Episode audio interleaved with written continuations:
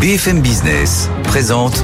Tous les jours, j'entends quoi De nouvelles solutions, de nouvelles entreprises, de nouvelles levées de fonds. Mais c'est extraordinaire. J'ai dit qu'il y a un vrai souci, il faut créer de l'emploi. Avec autant de volatilité, de complexité des marchés, on veuille absolument dire qu'on est capable de prédire ce qui va se passer. Il suffit d'écouter BFM Business. Voilà, magnifique. Edwige Chevrillon, Guillaume Paul, Audrey Tcherkov. Good evening business.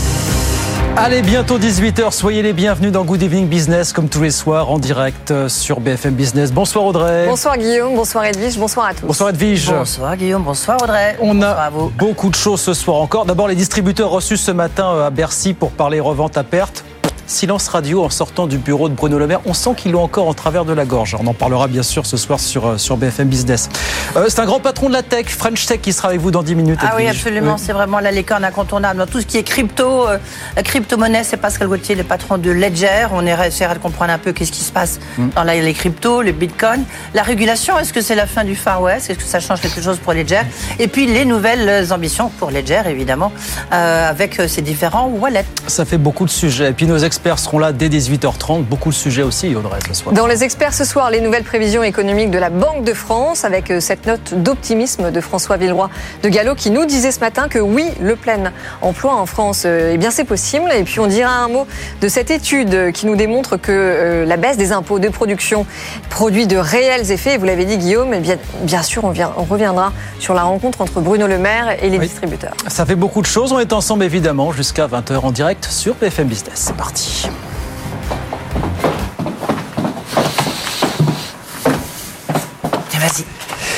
Donc, la grande distrib reçue ce matin à Bercy pour parler du projet du gouvernement d'autoriser la revente à perte pendant euh, quelques mois. On sait qu'ils n'approuvent pas la mesure et pourtant les distributeurs sont ressortis du bureau de Bruno Le Maire sans dire le moindre mot.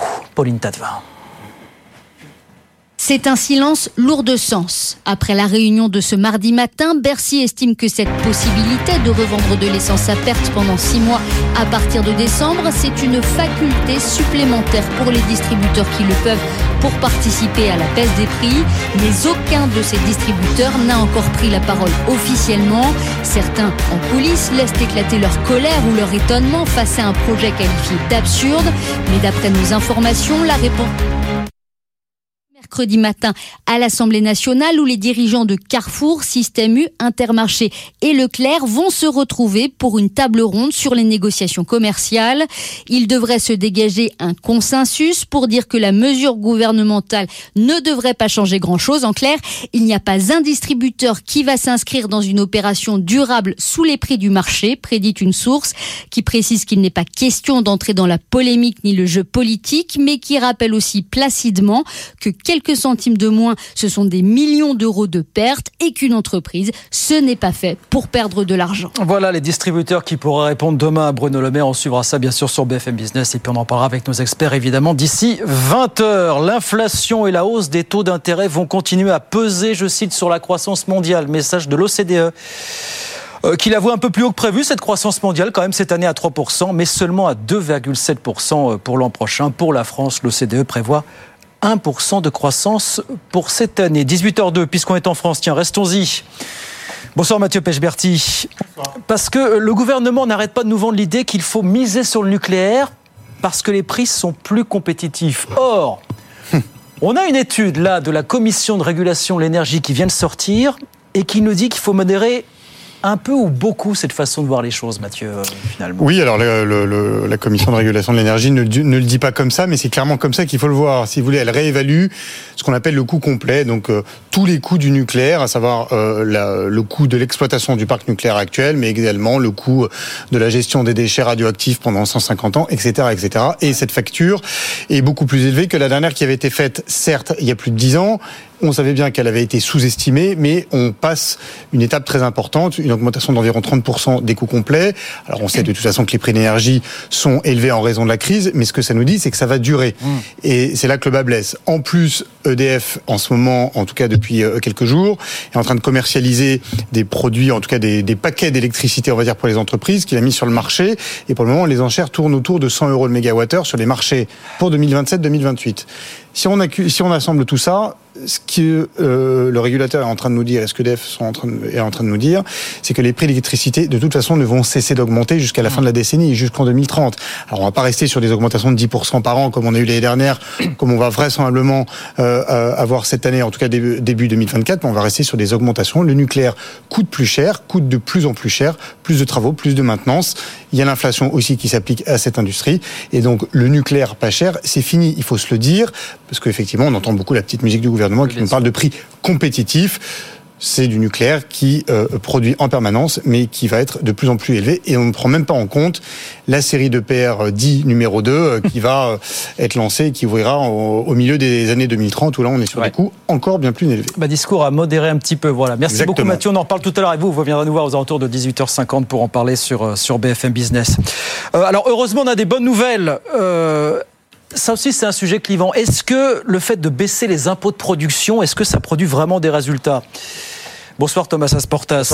C'est là le cabinet Rexecode qui vient de publier une grosse étude sur le sujet et qui est catégorique, qui dit oui, c'est efficace pour l'industrie en général et notamment pour les ETI. C'est ça, Thomas, finalement. Hein. Oui, Eric Seco nous dit que cette baisse a permis de faire fondre une partie de l'excès de fiscalité qui pèse sur les épaules de nos entreprises, comparé bien sûr à nos voisins européens. Allemagne en tête, bien évidemment. Cette baisse des impôts de production en France, elle a permis de faire reculer la fiscalité de production de 1,4 points de valeur ajoutée. Alors, 1,4 points de valeur ajoutée, ça vous parle pas. Mais si je vous dis que ça a fait reculer l'écart avec l'Allemagne de 70 à 50 milliards d'euros, là, c'est plus concret. Évidemment, 50 milliards d'euros d'impôts de production de eh différence avec l'Allemagne, ça reste une montagne. Mais une baisse de 20 milliards, c'est quand même très significatif. Et la France a clairement descendu une marche pour se rapprocher de ses concurrents, même si on reste le pays en Europe qui taxe le plus la production de ses entreprises. Et l'autre bonne nouvelle, vous parliez des ETI, c'est que cette baisse des impôts de production a encore plus favorisé les ETI. On le sait, c'est pour ces entreprises que l'État a décidé de supprimer une partie des impôts de production. Et ben ça a fonctionné puisque ça a allégé leur fiscalité deux fois plus que pour la moyenne des entreprises. Je vous disais 1,4 points de valeur ajoutée. Pour les ETI, c'est 2,7 points.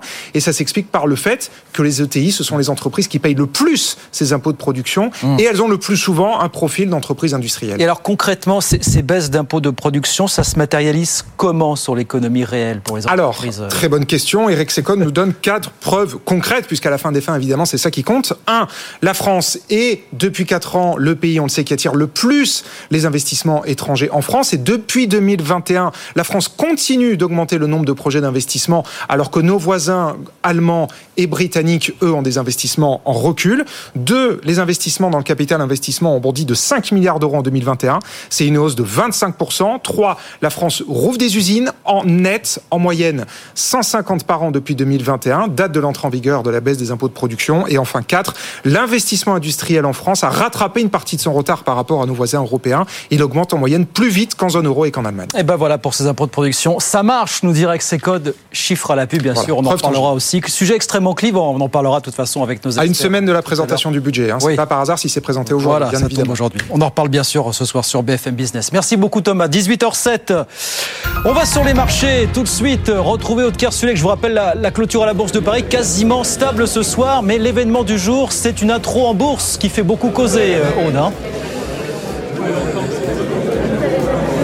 Une IPO, ça faisait longtemps qu'on n'en avait pas vu et c'est Arverne aujourd'hui qui euh, rejoint la bourse de Paris. On est dans la transition euh, énergétique, donc en plein dans les thèmes du moment. Arverne, c'est un spécialiste de la géothermie. Une levée de fonds à 150 millions d'euros euh, pour cette société en plein développement. Il y avait d'ailleurs beaucoup de politiques présents aujourd'hui.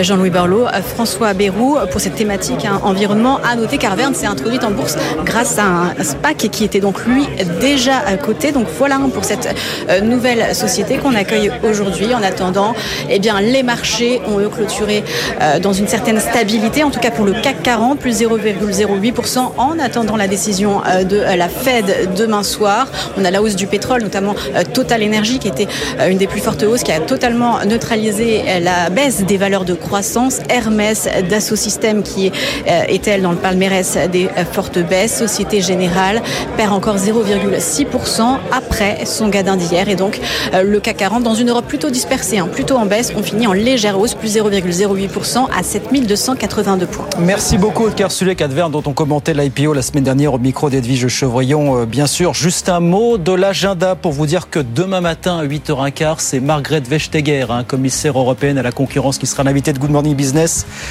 Candidate à la présidence de la Banque européenne d'investissement. Elle sera donc dans notre studio demain matin à 8h15. À suivre, l'invité d'Edwige Chevrillon, Pascal Gauthier, PDG de Ledger. On parle crypto et on parle loi sur euh, le numérique, bien sûr. À tout de suite.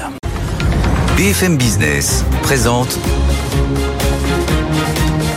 Edwige Chevrillon, la grande interview.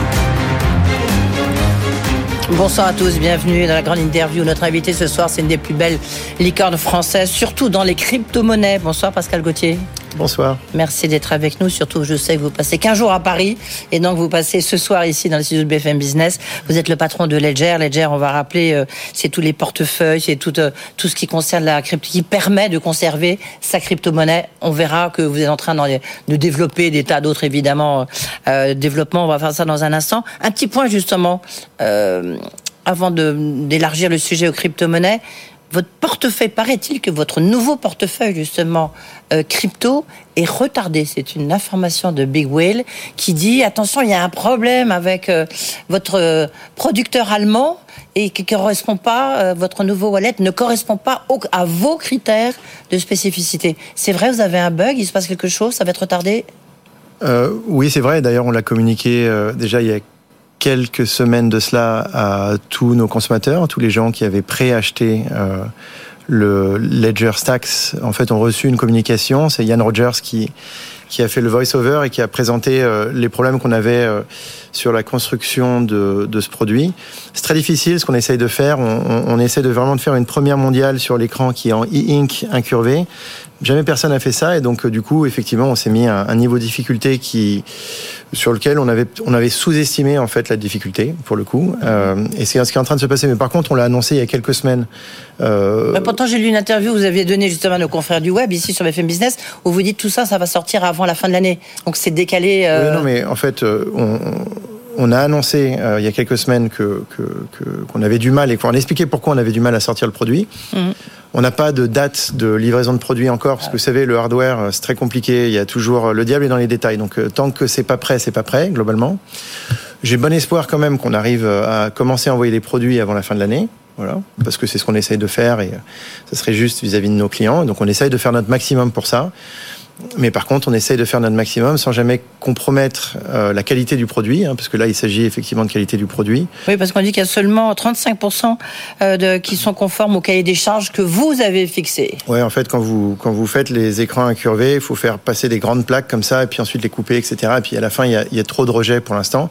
Mais on sait euh, comment on va arriver à ce qu'il y en ait moins, et on est assez confiant sur le fait de pouvoir euh, shipper le produit. Quand, quand le produit sortira, Ledger Stack, ça sera... Euh, le hardware wallet le plus redoutable du marché, toute catégorie confondue, toute euh, géographie, géographie confondue. Donc ça vaut le coup d'attendre. Et quant euh, aux articles qui sortent parfois, euh, comme celui de Big Whale, bon, je sais pas, c'est des articles qui servent à rien puisque de toute façon. Pour vous, c'est dans la communication déjà. On, on, avait déjà communiqué sur le sujet et il y a plein d'autres choses qui sont dites dans l'article qui sont complètement fausses et qui jouent sur le sur l'émotion et la peur que les gens peuvent avoir dans ce genre de situation. Mais ça change quelque chose pour vous, pour votre guidance, pour Ledger ça... bah, Quand on loupe la sortie d'un produit euh, comme surtout on a, important comme celui-là. Important, voilà. Donc c'est euh, c'est plus difficile euh, cette année parce qu'on loupe la sortie d'un produit, mais Ensuite, moi, mon rôle et le rôle de mon équipe dirigeante, c'est de s'adapter et puis de, de, de, de, replacer ensuite les, les objectifs de l'entreprise en fonction de, bah, de, des cartes qui nous sont données. Donc, euh, euh Stax, euh, on a des difficultés à le sortir. Bon, on va pas euh, se larmoyer. Et puis, on a fait plein d'autres choses euh, en oui, attendant. oui, mais c'est un impact. Ça, quel impact sur voilà sur la santé de Ledger? Est-ce que ça, ça Aucun impact. Aucun on impact? A, on a levé de l'argent en début d'année. Oui, heureusement. Encore 100 millions. Oui. Non, heureusement, pas heureusement, mais disons que bah, vaut mieux les avoir. C'est plus compliqué aujourd'hui, indépendamment de. Ouais. de bon, C'était très compliqué technique. de lever en début d'année, hein. mais, euh, mais, mais effectivement, il valait mieux lever. Et donc, en fait, aujourd'hui, on est très bien financé, il n'y a pas de problème. D'accord, ok, pas de souci. On, on, reviendra évidemment euh, les problèmes de sécurité parce qu'on sait que vous, c'est ce qui vous importe. Et puis en plus tout ce qui est aussi le développement autour de ce que vous faites pour les entreprises. Je voudrais peut-être d'abord savoir que vous nous donniez un peu l'état d'esprit de, des crypto-monnaies. Est-ce que on est toujours sous l'effet du choc de FTX Est-ce que c'est toujours un moment très difficile pour les cryptos? Ou au contraire ça commence à aller un petit peu mieux? Ah non, ça va euh, même euh, carrément mieux. En fait, il s'est passé quelque chose là cette année euh, qui est passé un peu inaperçu. Euh, mhm. C'est-à-dire, c'était dans le toute toute l'histoire avec la SEC, la SEC américaine, oui. Ah bah oui. qui s'est attaquée fortement aux cryptos. Mais en s'attaquant à certaines cryptos, en fait, la SEC a validé Bitcoin en disant Bitcoin c'est valable, euh, mais par contre ça, ça, ça, on aime moins. Mais valider Bitcoin, c'est quand même un truc que euh, aucun régulateur euh, américain avait fait jusqu'à présent, et euh, ça a enclenché derrière le fait que BlackRock et tout un tas de de, de, de, grosses machines de guerre de la finance traditionnelle américaine euh, proposent de sortir des ETF sur le, Bitcoin, sur, sur, le Bitcoin. Bitcoin. Voilà. C'est justement c'est l'ancien président de la SEC, Jake Layton, qui a dit que cette approbation, ce que vous venez de dire, des, des ETF Bitcoin, elle est inévitable. Est-ce qu'elle va arriver pour vous? Est-ce que BlackRock effectivement va s'y mettre? Ah bah BlackRock, ils ont euh, Et... émis l'intention de, de, de, de, s'y mettre. Donc euh, s'ils disent qu'ils vont faire quelque chose, a priori, ils vont le faire. Ensuite, ouais, c'est bon, le premier gérant au monde, hein, on va quand même le rappeler. Voilà. Donc euh, bon, a priori, si BlackRock touche à quelque chose, ça veut dire que ça va se passer. Euh, maintenant, bon, je ne suis pas un moi, je prédis pas l'avenir, donc euh, c'est tout ça, c'est très compliqué. Ça peut prendre un peu plus de temps toujours que ce qu'on imagine, mais par contre, ce qui est sûr, c'est qu'aujourd'hui, il y a pas une, il y a, enfin, il y a de moins en moins de grandes institutions financières dans le monde qui considèrent Bitcoin comme quelque chose, comme quelque chose de toxique. Et même d'ailleurs au niveau des médias, ce qui était euh, assez fascinant, il y a un, un espèce de mime qui tourne sur Twitter. On voit les parutions anti-Bitcoin euh, dans certains médias, et on voit dans les mêmes médias tout d'un coup des parutions positives sur Bitcoin. Euh, on est parti de Bitcoin, c'est un danger pour la planète parce que c'est pas vert, à finalement, euh, ça utilise toutes les énergies renouvelables que ça peut trouver et, euh, c'est super. Donc, pour vous, il y a une forme, on vous peut dire que les Bitcoins, même les, ont été légitimés aux États-Unis par la SEC, par qui est quand même l'autorité de contrôle, quoi. Ah ouais, ouais, non, Donc, complètement. Et puis en plus. Euh, et ça va changer la donne? Mais même le, le, la comptabilité américaine vient de changer pour euh, pouvoir mieux intégrer les bitcoins dans la comptabilité des entreprises. Ça, c'est peut-être euh, encore plus puissant que la SEC de valider le, le bitcoin. Ouais. Quand est-ce qu'on attendait là sur le, le, lancement du Bitcoin, du ETF Bitcoin de, de la part de BlackRock? Aucune idée. Aucune idée. Non, mais c'est une, une question de semaine, c'est une question. Aucune idée. D'accord, ok. Euh, est-ce que le, est-ce que vous le, là, il y a tout un, vous parlez beaucoup de sécurité, il y a la question de la régulation qui compte beaucoup sur les cryptos aussi, mmh. et de la crédibilité qui est derrière. Mmh. Euh, là, il y a en négociation à, à Bruxelles le fameux règlement euh, MICA. Euh, qui va permettre de réguler. Je précise que vous, par exemple, vous n'êtes pas concerné par cette euh, régulation. Fait, oui. Mais est-ce que c'est quelque chose qui va mettre un peu fin au Far West euh, des, des cryptos et du Bitcoin? Vous savez, toutes les industries qui se développent, toutes les industries de technologie qui se développent commencent par un Far West pour ensuite Bien sûr. s'auto-réguler souvent ou être régulé. Donc, euh, ce qui se passe avec les crypto-monnaies, ça s'est passé avec euh, Uber pour les taxis, ça s'est passé avec Airbnb pour la location d'appartements en ville, etc. Donc, c'est pas, enfin, et même Google, Facebook, qui pendant longtemps ont été dans des zones grises de régulation. Donc, euh, c'est pas la première fois que que ça se passe comme ça. Euh, et je pense que euh, un certain niveau de régulation et, et la, la, définition de certaines règles est profitable pour l'industrie parce qu'au moins ça permet de savoir dans quel cadre on peut jouer. Maintenant, il faut faire attention à pas en mettre trop parce que du coup, ça tue l'innovation. Il y a des choses qu'on a fait en régulation en Europe, par exemple le GDPR en français, je sais plus comment on dit, le, le RGPD, ouais. RGPD. Mmh. Euh, bah, bah, ça, a, bien, non ça a tué l'innovation euh, de Pourquoi la publicité en ligne en Europe. Ouais. Toutes les boîtes qui faisaient de la publicité en ligne après Criteo ont souffert euh, fortement de ça, alors que les boîtes chinoises américaines ont continué de pouvoir se développer. Mais en même temps, le consommateur français ou européen, il a pu vivre un peu plus tranquillement, non? Non, je crois pas, parce qu'en fait, le RGPD, euh, ça vient euh, surtout ennuyer les entreprises qui sont, je dirais, qui ont pignon sur rue, mais par contre, ça va pas s'occuper des hackers qui sont au Nigeria, en Ukraine, etc., et qui sont eux les vrais voleurs de vos données. Donc, mais dans cette question de là, ce, ce fameux règlement MICA, ils ont toujours des noms toujours impossibles. Mmh. Euh, pour vous, il y a quand même un des critères qui va changer, c'est la transparence. La communication, c'est un point important ou vous pensez que ça ne va rien changer? Non, mais c'est bien. Enfin, vous savez, la régulation, c'est euh, et, et, vous avez noté qu'elle s'applique euh, aux entités centralisées, en Ouais. fait. Et pourquoi? Parce que pour le régulateur, ce qu'il dit, c'est qu'on ne sait pas trop ce que vous faites en dessous, parce qu'on peut pas vraiment savoir. C'est très compliqué.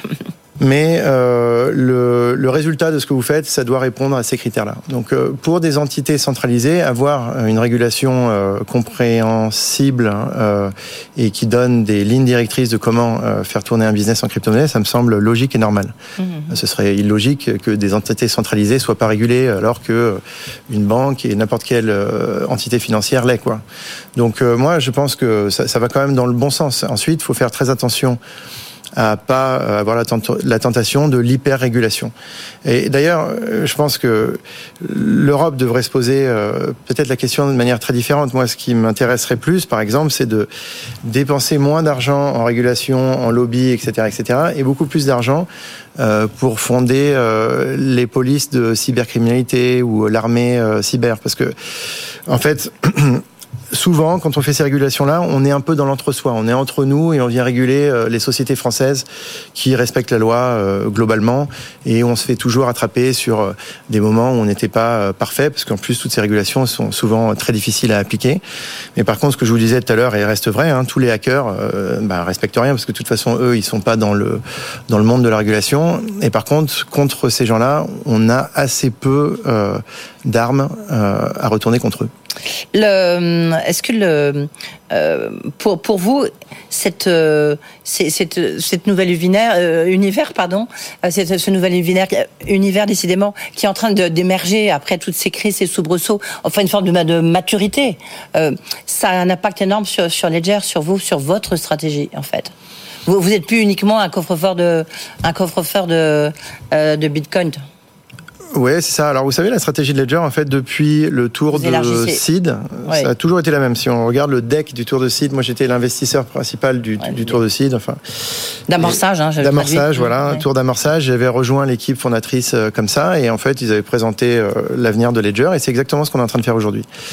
La différence entre une idée euh, et un business, c'est toute l'exécution qui va avec. Donc, euh, bon, euh, on a mis du temps à se mettre en marche pour pouvoir exécuter parfaitement, et là, on commence à, à atteindre quelque chose de pas mal. La vision, c'était toujours que il fallait faire des produits connectés, en fait. hein. C'est-à-dire un produit de sécurité juste pour faire de la sécurité. Au final, ça intéresse personne. Ce qui intéresse les gens, c'est une fois qu'ils ont leur clé privée, une fois qu'ils ont leur Bitcoin, qu'ils puissent interagir avec tout ce qu'il y a autour. Le meilleur exemple de produit qui fait ça euh, aujourd'hui dans le monde, c'est l'iPhone. L'iPhone, c'est pas parce que c'est un téléphone, c'est pas parce que c'est un joli euh, produit hardware, c'est parce que c'est connecté à tout un tas de services qu'il y a autour de vous et qui sont Mm. vous, c'est le même euh, principe, en fait. essentiels. C'est le même principe. Oui. En fait, euh, et, mais même du reste, c'est drôle, le design, on parlait de votre nouveau portefeuille, il ressemble un peu à l'iPhone lorsqu'on le regarde euh, visuellement, bah, pour ceux qui nous voient à la télévision. C'est pas l'inverse, pas l'inverse. Non, mais c'est Tony Fadell qui l'a designé, alors Alors, forcément. oui. bah voilà, c'est l'inventeur de l'iPod qui, euh, pour moi, Stax, c'est Apple et Ledger qui ont fait un bébé et il s'appelle Stax. Voilà, vous, vous êtes l'Apple de- des bitcoins, on peut dire ça comme ça. Bon, pour l'instant, on reste modeste parce qu'on est vraiment très petit et Apple, c'est une machine de guerre euh, extraordinaire. Ils ont le fait créer la plus grande boîte mondiale, donc euh, on est des nains de jardin à côté d'Apple, mais on s'en inspire parce qu'il faut s'inspirer des meilleurs. Vous gagnez de l'argent? Oui, bien sûr. Oui, combien? Vous le dire moi personnellement? Non, je rigole. je rigole. vous, vous, ça va, vous avez tellement de bagues aux doigts que je pense que vous gagnez beaucoup Euh, d'argent. euh, Euh, plus sérieusement, c'est Oui, Ledger, Ledger Ledger, ça gagne de l'argent, c'est très bien géré, on sait très bien gérer notre cash. Ouais, Licorne, vous voulez valoriser C'était quoi la valorisation, la dernière valorisation lorsque vous avez levé 100 millions et vous étiez venu ici nous en parler 1.5. En fait, on a maintenu notre valorisation euh, début 2023 par rapport à notre levée de début 2021. Ce qui, euh, dans un autre marché, euh, donnerait un signal négatif parce que flat. euh, mais dans ce marché-là, flat is the new up. C'est-à-dire que quand vous êtes flat, c'est déjà pas mal parce que tout le monde Bah, a perdu un gros pourcentage de sa valorisation. Donc, on est très content de notre dernier tour et de la valorisation qui nous a été confirmée puisque ça montre que les investisseurs ont confiance en Ledger. Est-ce qu'il y a une crise de croissance dans la French Tech? Demain, c'est le French Digital Day. Euh, toujours l'occasion de faire un point. Il y a, il y a le baromètre EY qui montre qu'il y a 90% des des, euh, des start-upers, enfin des euh, des gens qui ont levé des, des fonds qui disent euh, notre objectif c'est la rentabilité. Maintenant, c'est vraiment l'objectif c'est la rentabilité parce que sinon, bah sinon on vous retire les, les financements. Ouais, c'est les nouvelles règles de marché. Bah, c'est comme ça. Quand le marché se contracte, il faut faire de la rentabilité. Quand les marchés explosent, il faut aller chercher la top line. Donc, il faut s'adapter en permanence. Euh, c'est pas du tout la fin de la French Tech. Je pense que toutes ces entreprises. Le blues, euh... si vous préférez. Pardon Le blues de la Ouais, le blues. Bah, c'est dire que oui, c'est, c'est les moments que on préférait pas vivre, mais en même temps. C'est quand même des moments aussi qui permettent de euh, redéfinir une stratégie, qui permettent de, de qui permettent d'aller de l'avant et puis de d'essayer de comprendre ce qu'on faisait mal, etc. Parce que c'est très difficile. Moi, je pense que c'est plus difficile même de gérer un business en hyper croissance de gérer un business euh, qui est en, décroissance légère ou en décroissance. En hypercroissance, on fait plein d'erreurs euh, parce que on a l'impression d'avoir tout compris, alors que souvent, en fait, on est porté euh, par le marché et on n'a pas compris grand-chose.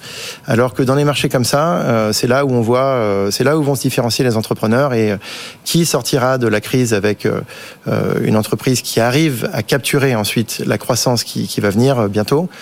ça, celui-là aura gagné. Ouais.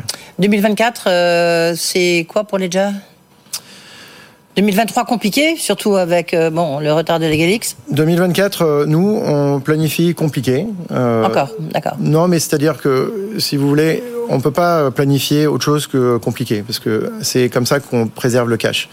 Donc nous on planifie com compliqué. On peut pas parier sur les hausses de marché, etc. Moi je suis pas, un, je suis pas un joueur de casino. Je, je fais avec ce que j'ai et j'essaye de battre le marché dans lequel je suis.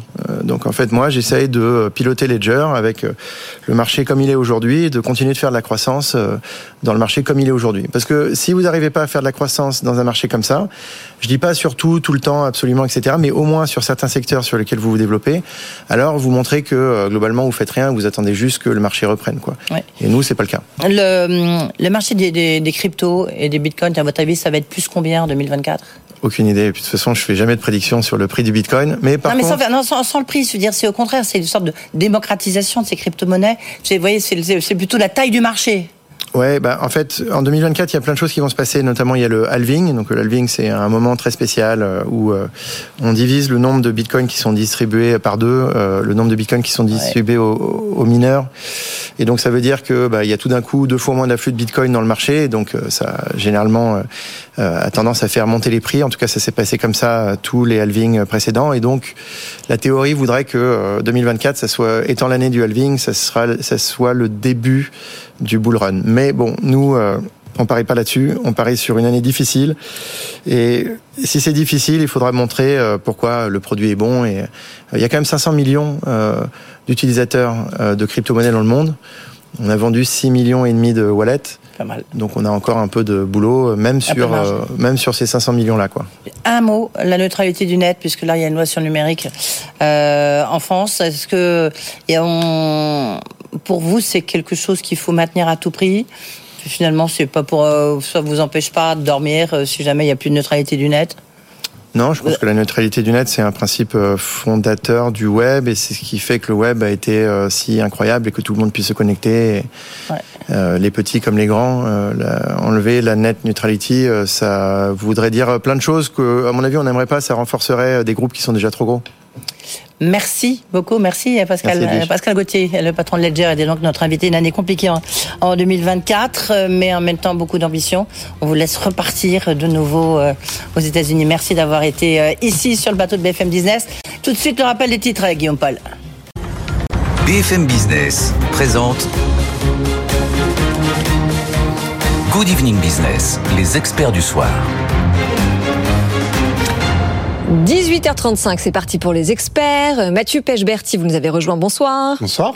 Donc vous êtes un expert maison, on vous présente comme ça. Nathalie Janson, on vous présente Bonsoir. comment Nathalie Économiste, ah, Neoma Business School. Voilà, euh, voilà bah, c'est déjà pas mal. Edwige Chevrillon, évidemment, vous êtes resté avec nous. On va débriefer de cet échange passionnant que vous avez eu avec euh, Pascal Gauthier, hein, le fondateur de Ledger, grande licorne française. Bon, lui, finalement, la French Tech dans la tourmente, il dit que c'est une opportunité. Oui, ce qu'il dit, c'est qu'en fait, il n'est pas inquiet, même si lui, du reste, il a des difficultés. Quand je lui ai posé la question pour lui, Ledger, qui est quand même des plus belles licornes qui soient, euh, il a dit 2024, je lui ai dit, vous écrivez quoi? Compliqué. Ça veut dire, c'est compliqué, ça va être compliqué, mais on va s'en sortir. Puis en plus, c'est eux, ils ont levé l'argent avant, donc 100 millions, 105 millions. Oui, eux, ils sont donc, tranquilles. il, il est tranquille. Donc c'est sûr que la French Tech, il dit non, il n'y a pas le blues. C'est une crise de croissance assez logique. Donc il faut se, il faut plutôt euh, être très confiant dans la French Tech. Il, il semble n'avoir aucune inquiétude par rapport à ça.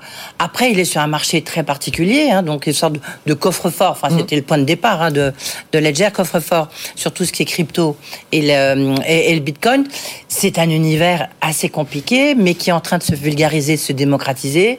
Et il y a un point très très important, effectivement, c'est-à-dire qu'ils ont été, quelque part, ils ont été bénis, si vous me permettez cette expression, par le patron de la SEC, l'ancien patron de la SEC. Oui. Donc ça, je veux dire, pour eux, ça veut dire que le Bitcoin, les crypto-monnaies, bon, ça y est, c'est quelque chose qui, qui existe. C'est pas uniquement pour des geek guys et des petits jeunes qui sont en train de s'en mettre plein les poches en, Et- en spéculant, quoi. Je, je caricature, Et évidemment. pourtant, je l'entendais dans une interview en début d'année, il disait, c'était il y a quelques mois, il disait, on est encore dans le monde de l'enfance, dans les crypto-monnaies, on est encore au stade de l'enfance finalement. Oui. Oui, Nathalie, oui, vous êtes d'accord Oui, oui, quand même. On est encore. euh, on voit bien que c'est l'émergence. euh, on, on parle de règles. euh, voilà, les règles émergent ça et là euh, de façon, euh, voilà, un peu euh, désordonnée.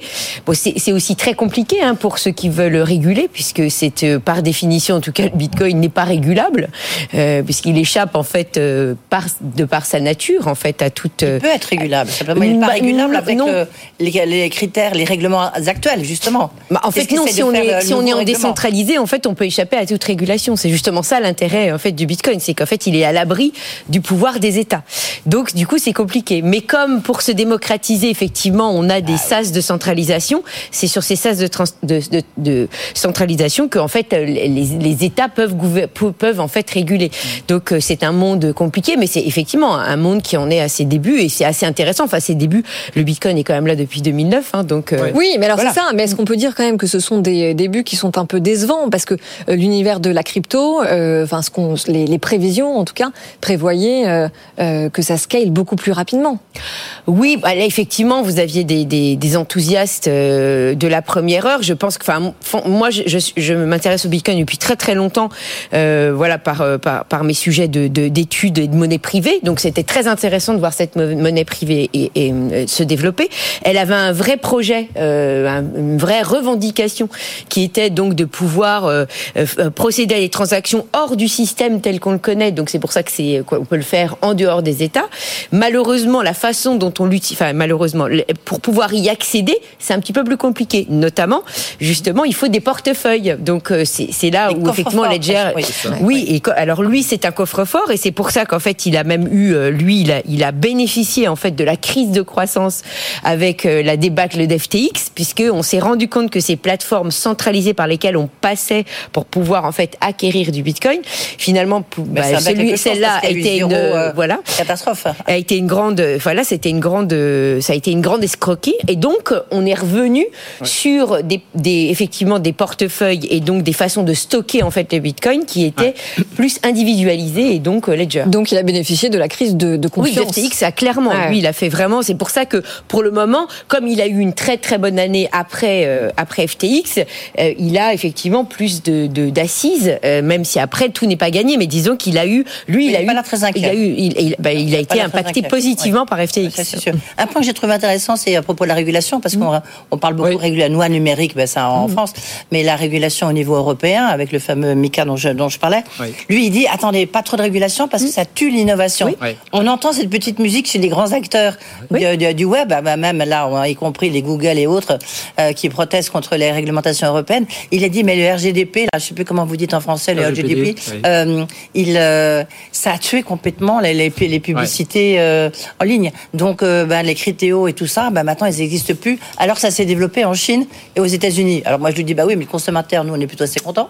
Mais, donc, comme quoi, la régulation a manié avec prudence. Voilà Tout à donc. Pascal Gauthier, Ledger qui était avec nous, on parlait crypto-monnaie, Bitcoin. Je me suis rendu compte que je n'avais pas en tête le niveau du Bitcoin, ce qui prouve bien qu'on ne parle du Bitcoin que quand on monte très haut ou qu'on descend très bas finalement. Il, il oh, ceci dit, il est pas, ça va quoi. Il est autour de 30 000. Il est, entre 25 et 30. C'est pour ça qu'on n'en parle pas, c'est ça. Oui, exactement. Il est, pour le coup, il est vraiment plus volatile parce que ça fait un bout de temps qu'il est à ce niveau-là. Avec les Alvi, on va voir ce qui se passe. Ouais. Tout à fait. J'ai découvert ça. Voilà pour les cryptos. Bien, la grande distrib donc reçue ce matin à Bercy Ouais. pour parler du projet de gouvernement euh, d'autoriser la revente à perte pendant quelques mois. On sait qu'il n'approuve pas la mesure et pourtant, motus et bouche cousue en sortant du bureau de Bruno Le Maire.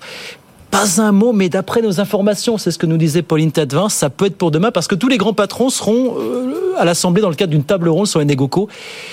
Et c'est là apparemment que la réponse pourrait venir. Mais pour dire quoi? Pour faire quoi finalement? Alors on peut comprendre à mon sens que personne ne se soit exprimé parce que je pense qu'ils sont tous euh, abasourdis par euh, par ce qui se passe. Euh, que par ailleurs un geste commercial ça ne remplacera jamais une politique économique euh, d'envergure et ambitieuse pour répondre à l'inflation. Et que euh, ça me semble plutôt être un signe de panique d'un exécutif qui n'a aucune solution pour répondre euh, à cette hausse des, des prix. Et que par ailleurs on sait que évidemment cette distorsion de concurrence elle va venir fragiliser les petits. Donc le gouvernement qui fait le choix des petits euh, face aux gros, euh, sachant que en plus il a proposé des mesures compensatoires. Donc on va créer les conditions de leur perte pour les subventionner derrière. C'est un peu la schizophrénie dont je vous parle tous les soirs. L'État, vous dites, ne peut rien. Eux non plus, Mathieu. Eux non plus, les distributeurs ne peuvent rien faire. Dominique Schelcher exprimé expliqué encore récemment sur ce plateau, on ne peut pas faire grand-chose. On fait un centime de marge, quoi, à tout casser. Quoi. Oui, ils peuvent pas faire grand chose. Moi, ce qui m'étonne, euh, comme souvent, c'est que euh, ouais, c'est quand c'est regarder mon doigt quand je vous montre la lune. C'est-à-dire qu'on se concentre sur les grandes, enfin sur la grande distribution. Alors déjà qui souffre de l'inflation alimentaire et qui a toujours utilisé euh, l'essence et le pétrole comme euh, on va dire produit d'appel et faisait pas beaucoup de marge dessus. Et puis à côté, euh, on n'entend plus un saumon euh, euh, d'un groupe qui s'appelle Total, qui est quand même un fleuron français, privé certes, mais un fleuron français, qui a fait 20 milliards de bénéfices l'année dernière, qui achète du pétrole aux quatre coins du monde, qui le raffine en France, qui le vend en France. Euh, pendant la crise énergétique sur l'électricité, l'année dernière, c'est le gouvernement a eu beaucoup d'imagination pour. euh, évidemment, c'était que des entreprises publiques, hein, EDF, Engie, euh, les réseaux, c'était pareil, pour imaginer comment euh, redistribuer les 10 super profits des énergéticiens, sauf EDF qui était euh, la tête sous l'eau. Mais ce qui s'est fait, par exemple, dans l'éolien, et les renouvelables, euh, c'était mal vu parce que tout le monde, le gouvernement craignait à l'époque euh, que euh, les opérateurs d'énergie renouvelable, euh, dont Engie aussi, euh, dont Total aussi, euh, dont Oui. EDF aussi, gagnent énormément d'argent. Et donc à partir d'un certain niveau de rémunération, ils ont gagné de l'argent pendant la crise, l'État a prélevé ce qu'on a appelé les surprofits. Ça s'est très bien passé. Tous les opérateurs étaient ravis aussi parce que euh, ils participaient à cet effort, ça donnait une bonne image. Enfin, pourquoi on ne pourrait pas imaginer ce genre de choses? On l'a fait encore une fois dans l'électricité, le gouvernement l'a fait, il n'y a pas besoin de nationaliser Total. Enfin, c'est, pas récupérer grand-chose chez Non, mais Total la non vente, plus, à, en passage. la, la vente à perte, c'est marrant parce que ça fait quand même enfin, extrêmement longtemps que c'est interdit en France. Et là, 60 on ans, lève ouais. un tabou sur, un, 60 sur ans. sur Ouais, un coup de 60 ans. tête. On lève un tabou sur un coup de tête et qui va durer. euh, voilà. Donc ça veut dire que à chaque fois que le, euh, que le baril va repasser au-dessus de 100 dollars maintenant dans les 10 Et puis, prochaines et années, puis Mathieu, en pensant, 120. en pensant, en imaginant que les acteurs de la grande distribution sont des philanthropes. Parce que, euh, enfin, il faut, il faut se réveiller. Ce qu'ils vont perdre à la pompe, ils vont forcément le répercuter dans les rayons, et donc ça va se payer à la caisse, et ça va avoir un impact sur l'inflation alimentaire. Edwige. C'est un peu, je reprends l'expression là, le doigt et de la lune de, de, de Mathieu Pechberti. Non, c'est les chiffres en fait. Vous vous rappelez, j'avais reçu le patron de l'UFIP là, euh, Oui. euh, Olivier Gantois. Et J'avais dit les chiffres étaient pas bons, ils venaient de tomber le lundi. Là, les chiffres, ils étaient vraiment pas bons. Donc notamment sur tout ce qui était le gazoil, il y avait une progression quand même Ouais. extrêmement forte. Ils se sont dit, ou politiquement, ça va être très difficile à passer. Donc j'ai un peu le sentiment qu'ils ont sorti. Elisabeth Borne, elle a sorti cette mesure Mm. de vente à perte, euh, un peu quand même, j'ai un peu dire une extrémiste, hein, euh, qui est sortie comme ça. On sait pas très bien d'où ça sort. Avant de Personne recevoir ne les chefs de parti lundi, il y a peut-être Oui, aussi mais une personne ne comprend très bien à quoi, à quoi ça va servir. Et surtout, c'est qu'on oublie, du coup, de regarder le prix de l'essence et le prix du gazole, Oui, oui, oui. qui a évidemment euh, considérablement augmenté. Je pense pas que demain, ils vont tous dire, bah non, nous, on va pas le faire. Il y aura peut-être un Michel Edouard Leclerc qui va le faire, mais je pense que euh, les autres opérateurs ne vont pas le faire. Mathieu, madame. Non, mais ce que je disais sur l'idée, enfin, d'un prélèvement exceptionnel comme ça a eu. Non, mais chez était- Total, on a récupéré était quoi? On a récupéré Non, mais 200 justement, millions chez Total. vas-y, C'est rien. C'est pas- une. euh, Enfin, je, je, je, je pense à ça parce que je- ça a bien marché dans l'électricité et c'est pas du anti-total. C'est faire ça avec tous les pétroliers qui vendent du pétrole en France, qui le raffinent. Donc il y a Total, il y a BP, il y a, il y a Esso également. Non, mais c'est pour le dire parce que c'est pas pour euh, juste le plaisir de taper sur Total. On peut imaginer des choses. Je remarque quand même qu'il y a quelques jours, ça doit être deux trois jours, l'État de Californie a poursuivi en justice cinq majors, euh, en tout cas internationales, euh, Esso, Chevron, euh, BP Shell et donc j'en oublie une. En tout cas, il n'y avait pas Total euh, pour euh, finalement ne pas avoir prévenu des risques climatiques et elle va les traîner en justice pour leur réclamer des milliards de dollars pour financer les dégâts du réchauffement climatique en Californie, les incendies et autres. Non mais les Américains font ça contre leur propre major et, et, et c'est pas oui, leur c'est une vraie révolution. C'est pas leur demander s'il te plaît une contribution. Oui. C'est une action en justice. Donc, a... mais là, on est dans moi, un je autre suis assez. registre. Oui, c'est un autre registre. Là, on est dans un autre registre. Oui, de oui. Non, mais c'est un, autre registre. Mais je suis assez étonné que euh, là, on est sur de l'idéologie. Le gouvernement. Ça se passe aux États-Unis, non C'est vrai. Voulant. Mais oui, ça se passe aux États-Unis. Le gouvernement français étant complètement assis sur euh, ces dogmes de on veut pas taxer, on veut pas prélever. Et on veut pas taper sur les entreprises, se retrouve à accepter la vente à perte. Enfin, moi, je trouve qu'on Oui, marche mais, sur la tête. Oui, oui, oui, absolument. Mais Non, tête. là, le sujet, c'est, enfin, au-delà de l'aveu d'impuissance, parce que c'est ça, c'est, un véritable aveu d'impuissance. non, ce n'est pas de de la part du gouvernement. Non, Attendez, je termine. Revenir sur ce fondement de l'économie, c'est précisément ne rien comprendre à l'économie. Il n'y a aucun économiste au monde qui vous dira que les ventes à perte, ça peut être vertueux pour un pays. Mais parce si, que, mais si, mais attendez, ça dépend Mathieu, vous Mathieu, je termine. mais oui, mais oui, mais là, en l'occurrence, si on asphyxie les petits, d'accord, en laissant les gros euh, s'accaparer le marché, ils vont fixer ensuite leur prix avec des marges encore plus importantes. Nathalie? Bah, bon, moi, je, n'en reviens pas de la. De la, la bêtise dans laquelle on, on tombe enfin de chaque jour Oui, c'est de pire en pire quoi. c'est-à-dire oui. Enfin, je euh, pense que là je je je, je sais pas il y a peut-être euh, euh, il y a peut-être le gouvernement chinois qui va plus loin mais bon à part mais mais là les bras m'en tombent je, je ne comprends pas pourquoi on a cette fixette sur le prix de l'essence. En plus Mais je si, veux dire mais bien sûr mais je veux dire c'est hyper euh, facile. Et ça là on est dans des messages mais on comprend plus rien. Alors il faut il faut être vert mais en même temps faut faut vendre à perte Ouais. de l'essence enfin je, je je ne sais pas. Moi je les bras m'en tombent je, je trouve d'une incohérence. On est de toujours aller vouloir aller euh, pour montrer qu'on fait de l'activisme. De quoi je, là du j'avoue que je ne fin du comprends mois, fin rien. du monde, Oui. ça, Oui, voilà. mais je, je vous entends, Edwige, sur cette, sur cette crainte euh, terrible du gouvernement euh, d'un euh, gilet jaune bis. Mais ceci dit, on aurait pu euh, avoir des ambitions un peu plus importantes. Par exemple, baisser la TVA de manière temporaire pour aider les gens justement à passer cette période difficile. L'indexation, sur le salaire, on aurait pu aller jusqu'à précaires, 2000 les euros. baisses de TVA, le blocage chose. des prix. Alors vous me dites que c'est C'est que c'est réel, compliqué, on en a parlé tout à l'heure. Mais ça aurait pu être étudié de manière un peu plus poussée. Enfin, là, c'est vraiment petit bras et au final, ça ne répond à rien, en tout cas de manière structurelle. Si vous baissez la TVA, vous ne la relevez jamais.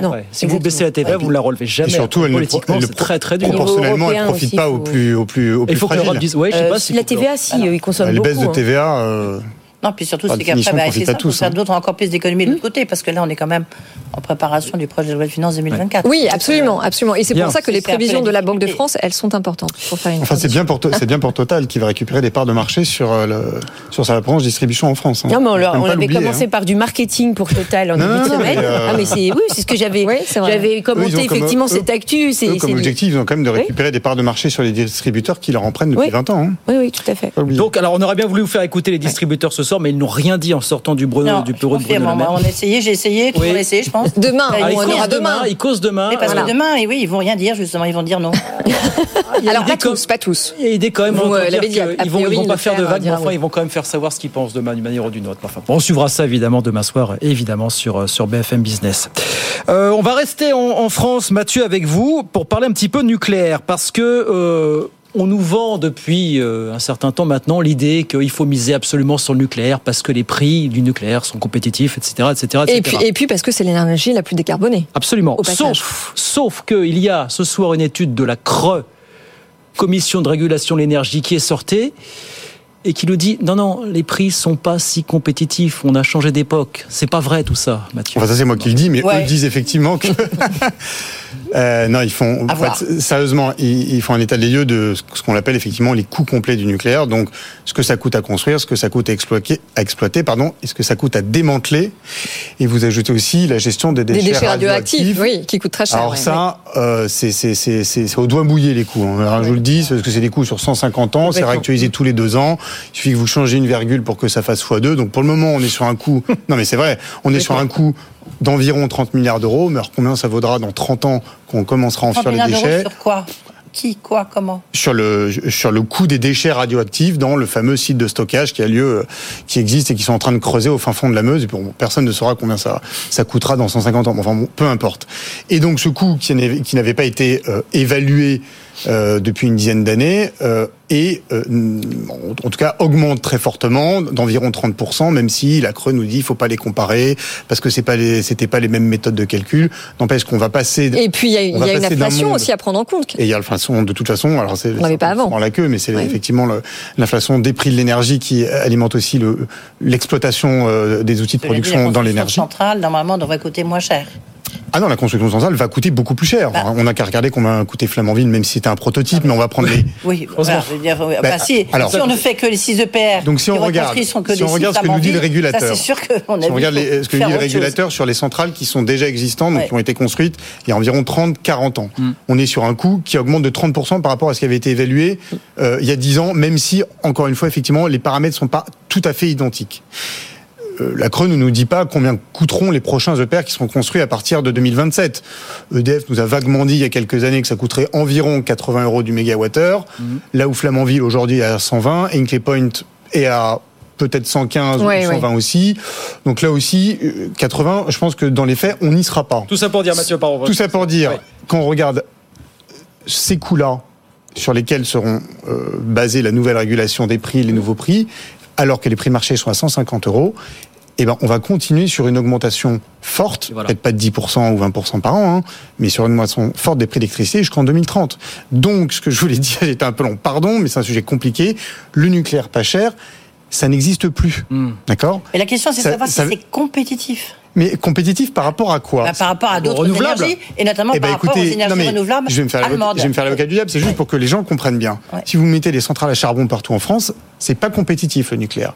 Il n'en est pas Ah question. bah ça c'est sûr que rien, Mais oui, mais rien ne il faut coûte moins savoir cher de, que le il charbon. faut savoir de quoi on parle. Oui, oui, il faut savoir Ouais, de quoi clairement. on parle. C'est- c'est- voilà, le nucléaire, c'est formidable, c'est décarboné, mais le nucléaire pas cher, ça n'existe plus. C'est terminé. Non, mais alors surtout, parce que j'ai une, question sur euh, fin Me 2025, disent. parce que le cadre de l'AREN qui euh, fixe les prix pour l'accès au nucléaire s'arrête. Donc, on est d'accord sur le fait que EDF va en profiter pour fixer des prix plus élevés, pour augmenter ses marges et pour financer tout ce que vous avez cité. C'est ce que c'est ce que EDF Demande. va essayer de faire et c'est effectivement sur la base de ces coûts qu'on essaie euh, que EDF essaie de fixer des prix, euh, enfin que le gouvernement a fixé Ouais. des prix, sauf que EDF veut des prix élevés, mais le gouvernement veut des prix bas pour les Et puis consommateurs. notamment, ils Que des, les coûts des augmentent. contrats long terme, Mathieu, des contrats long Comment terme. Des contrats long terme négociés avec les entreprises, justement. Oui, mais ça, ça sera, mais ça, ça sera aussi sur des coûts élevés. Ce que je veux dire, c'est que l'idée selon laquelle le nucléaire euh, euh, n'était pas cher aux alentours de 40, 50 euros du mégawattheure, c'est terminé. Voilà. EDF, dernière chose, a commercialisé il y a quelques jours euh, un petit peu d'électricité sur les marchés pour voir euh, comment euh, les poissons mordaient, comment les entreprises en achetaient. Et c'est de l'électricité que l'EDF mettra à disposition en 2027-2028 pour dire, regardez, après la crise, combien ça coûtera. On est quasiment à 100 euros du mégawattheure. Donc l'électricité pas chère, euh, même dans 5 ans, a priori, a priori, on ne sait pas ce qui peut se passer en 5 ans, mais on, euh, elle ne sera pas revenue à bon Faut marché. faire comme les Donc, il faut Allemands. faire attention à ça. Il faut pour bien avoir réouvrir les centrales à charbon. il faut bien avoir conscience de ça. Quand le gouvernement parle de nucléaire de prix compétitif, euh, c'est de la com. Oui, absolument. Alors, ce ce qu'il faut avoir en pas. tête aussi à ce moment-là, les c'est entreprises que le savent. hein. c'est que re- revenir justement sur le développement de notre nucléaire, ça permet aussi d'inciter les investisseurs étrangers qui sont très friands Mm. de cette énergie. Un, parce qu'il y en a beaucoup, parce que mine de rien, elle coûte quand même moins cher que certaines autres les- énergies non, non, non, renouvelables. pause. Aucun investisseur privé pour le moment ne veut mettre d'argent dans du nucléaire en France. Aucun. Et en Europe, aucun. Il n'y a que l'État français qui devra mettre des sous Les dans les EPR Pologne. français. Pour les nouveaux réacteurs. C'est tout.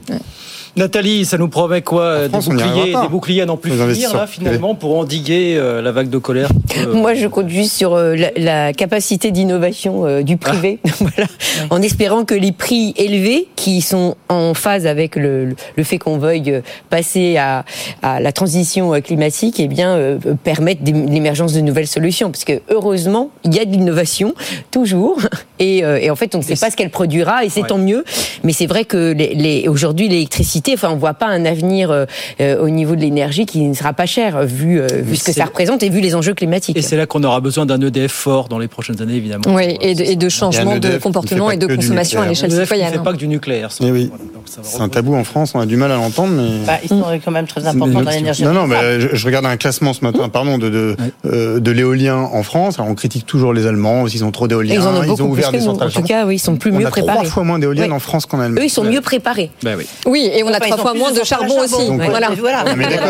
arrêter quand même le mirage. Mais non, parce qu'il des faut pas comparer, il renouvelables faut pas allemands et- comparer les énergies renouvelables au charbon. Exactement. Il Ah fait cette erreur. Il faut comparer les énergies décarbonées. Et sur le décarboné, Ils n'ont pas de nucléaire, c'est leur inconvénient. Mais nous n'avons pas de de- Non, renouvelables. non, mais Allez, enfin, on ne compare aussi. pas, mais on oppose est obligé de les énergies renouvelables au charbon. Oui, mais c'est le On charbon, est c'est plus le sujet. On sait qu'il plus. là. Bah Eh ben, mais pourtant, il y en a encore beaucoup et beaucoup trop. Une transition. Il faut qu'on s'arrête. C'était passionnant. Merci à tous les trois d'être venus. Merci beaucoup Mathieu, Mathieu Merci. Euh, Nathalie reste avec nous jusqu'à 20h. On continue, on repart dans un, un petit instant. Merci Edwige, Edwige. Ouais. vous restez ou vous partez Elle part, elle. Mais elle revient demain. Ah, Avec Viens avec, euh, Ça, c'est la bonne nouvelle. Avec le roi Charles, avec Charles. On va en parler plus sérieusement. Non, je reçois Pascal Lamy, donc euh, Ah. ancien commissaire européen, bien sûr, Ouais. ancien secrétaire général de l'OMC. Vous avez vu que l'Ukraine attaque euh, la Pologne, etc. Ça va Ouais. être intéressant. Ouais. Et puis euh, surtout, aujourd'hui, il est patron de tous les instituts Jacques Delors. Ouais. Et euh, avec lui, vous savez, on parle beaucoup là, le, le retour du, du Brexit des Anglais qui se rapproche Oui. de plus en plus de l'Union européenne. Voilà. Est-ce que c'est l'occasion euh, ou pas? Finalement, est-ce que c'est pas les, les, les, British sont pas les meilleurs alliés de la France, notamment dans la question énergétique Ah. Eh oui. et dans la question militaire Ça serait bien une première Voilà. à suivre. Voilà. Pascal Lamy et son franc-parler avec nous demain, 18h10. Merci beaucoup, 18h56. On marque une pause. On revient dans un instant. Oui, évidemment, restez avec nous puisqu'on va continuer avec les experts. On va parler des dernières euh, prévisions euh, de conjoncture de la Banque de France qui sont plus, plus optimistes que prévu. On parlera des grands distributeurs, donc évidemment reçus à Bercy aujourd'hui, Silence Radio. Et puis euh, François Villeroy de Gallo ce matin sur BFM TV qui disait oui, le plein emploi, c'est toujours possible en France. Alors est-ce que c'est possible le plein emploi? Ben, On posera la question à nos experts. En tout cas, on l'espère. À tout de suite. Good Evening Business. Actu, experts, débat et interview des grands acteurs de l'économie.